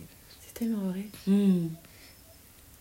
Est-ce que, à nous, pendant que tu donnes euh, le sein, la loche-lait à ton petit Nino, tu aurais quelques mots à, à nous partager pour euh, clôturer cette conversation? À nous, à moi d'abord. Et puis, euh, et puis bah, moi je prends. Et puis aux femmes et aux hommes qui, vont, qui se sont, qui vont s'aventurer sur, sur la voie de, de la parenté et faire des enfants et aussi vos enfants qui vont arriver par ces femmes et ces hommes. Ouais, petit message pour l'univers en fait. Un petit message pour l'univers. un petit message pour l'univers, Anouk je, crois, que la parentalité, pour moi, c'est devenu vraiment. Euh, c'est devenu un sujet central dans ma vie, bon, par la force des choses, mais, mais même. Euh, euh, j'allais dire même politiquement, mm. même même euh, énergétiquement, même spirituellement, parce qu'on vient d'en parler spirituellement, ce que ça signifie pour nous. Euh, et, et, même, euh, mais ça j'en avais conscience déjà avant de commencer, c'est devenu central pour moi dans le, dans, au sein de ma famille, comme, comme étant un moyen, un, un, un outil, même si je ne l'ai pas envisagé comme ça, j'ai eu très vite conscience que même si je ne l'ai pas fait pour ça, j'entends, j'ai eu très vite conscience que ça allait être une façon de rompre avec certaines parties du transgénérationnel et d'ouvrir de nouvelles portes pour les générations futures. Et c'est vraiment ce qui est en train de se passer, donc c'est très beau. Et hum, pour finir, moi j'ai envie de dire ça, c'est que, alors plusieurs choses, que, euh, que moi qui suis passée par la PMA, par la FIV, euh, j'ai conscience que la, la natalité, mais la fertilité, la fertilité va être un enjeu euh, fort dans les décennies à venir. Mmh. Euh, j'ai envie de, que, que, que les, les, les, individus commencent à apprivoiser cette idée, peut-être, et à se renseigner là-dessus. je trouve ça important. Et, euh, et, quoi de plus important aussi bah, que les enfants à venir, c'est le monde qui vient en fait. Donc on l'a rapidement évoqué euh, durant ce podcast, c'est euh, comment on traite la naissance dans le monde? Renseignez-vous. Renseignez-vous un petit peu sais pas si on, on pourrait peut-être mettre des liens avec des, des, podcasts, d'autres podcasts, d'autres des doulas, etc. Etc. Qui, sont... qui, qui, renseignent sur ce que. À ce sujet. Ouais, à ce sujet. Mais c'est, pour moi un enjeu majeur. Hein, de comment on élève alors comment on accueille nos enfants sur terre comment comment comment on traite la naissance comment on traite les femmes mais comment on traite les parents pas ne serait-ce que c'est quoi la durée du congé maternité, du congé paternité aussi. Hmm. Euh, des gens malades et fous qui ont fait un truc si court, c'est pas possible. Mais voilà, si on commence à traiter nos enfants, si dès le départ nos enfants sont traités comme ça, ça dit beaucoup sur notre société et sur le monde à venir. Et, euh, et, futurs parents, ou parents tout court, parents déjà, déjà d'un ou de plusieurs enfants, euh, vous avez entre les mains l'avenir de, de, ce monde. Vous avez entre les mains de la pure vie. Je me rends compte à quel point c'est de la, la, la, pure vie. la pure vie. C'est une responsabilité énorme, autant qu'un bonheur inouï mmh. et qu'un apprentissage de, du quotidien, parce que ça nourrit tellement fort. C'est, c'est, moi, ça m'a fait grandir comme jamais. Et, ça, et je veux dire, chaque jour, hein, je, alors même que j'ai le temps de rien d'autre que d'être une maman pour l'instant. Nino a presque deux mois. Hmm. Ça peut paraître frustrant et en fait c'est grand. C'est très grand. Hmm. C'est très grand et ça me remplit intégralement pour l'instant. Même si j'ai conscience que j'aurai envie, dans pas très longtemps, de me réouvrir sur le monde. Mais, mais qu'est-ce que c'est riche. Donc euh, ouais, j'ai envie de finir là-dessus. Hmm. C'est beau, c'est riche et, et là de le voir à mon sein, c'est tellement magique. Merci. Merci Binta. Merci d'avoir amené Nino. Nino, merci d'être venu parmi nous. Tu es, comme tu le sais déjà, bienvenue. Est-ce qu'on a un petit mot de Nino Vous voulez vous exprimer, mon cher?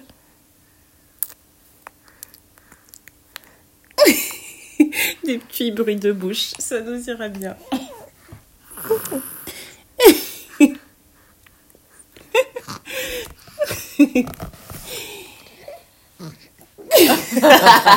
on va terminer sur ça.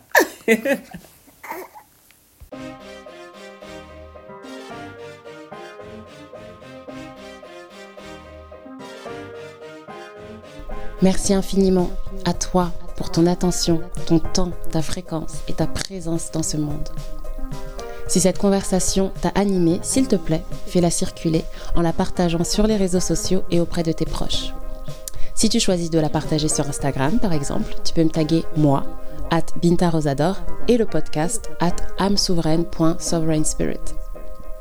Commente, partage, like, tu connais la routine, mais surtout, prends grand soin de toi et des autres. Baiser et bénédiction. À bientôt.